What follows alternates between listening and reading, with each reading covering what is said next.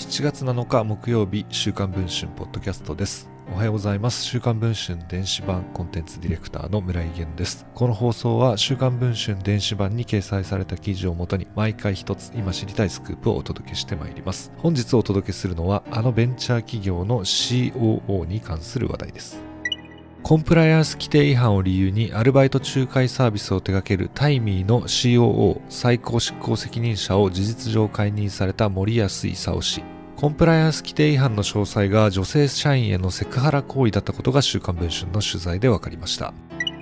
東京大学大学院を修了後、日本オラクルを経て1999年に DNA に入社した森安氏。ソーシャルゲームなどが楽しめる SNS、モバーゲータウンを大ヒットさせると、2011年6月、創業者の南波智子氏の後を継ぎ、社長に就任しました。10年間経営の舵取りを取った後、昨年6月に退任。その4ヶ月後の昨年10月、タイミーの COO に就任しています。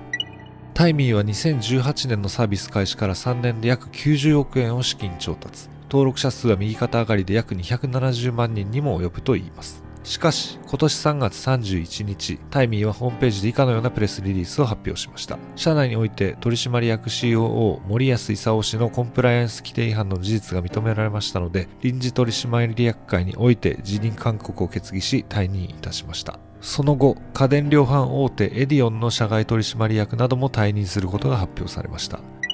タイミーの社員によると、3月25日に行われた社員向けの総会で開始から30分ほど経った頃小川 CEO から森保氏を退任させる旨の説明があったといいます。原因となったのは今年2月に行われた女性社員の送別会でした。当時まん延防止等重点措置の適用中だったのですが小川氏や森保氏ら幹部も送別会に出席していたといいます。小川氏は社員にこう謝罪したといいます。送別会で森保さんが女性社員にハラスメント行為を働きました。私も同じ場にいたのに止めることができずに申し訳ありません。この時期に飲みに行ったことも申し訳ありません。この総会から6日後の3月31日、森保氏の退任が発表されました。森保氏に取材を申し込んだところ、メールで以下のように回答がありました。セクハラによる退任の経緯は概ね事実です。タイミーに事実関係の確認を求めたところ、メールで次のような回答がありました。取締役に求められる規範意識の高さ等に鑑みて会社として厳格な対応を取るべきと判断し辞任勧告を決議し退任に至りました。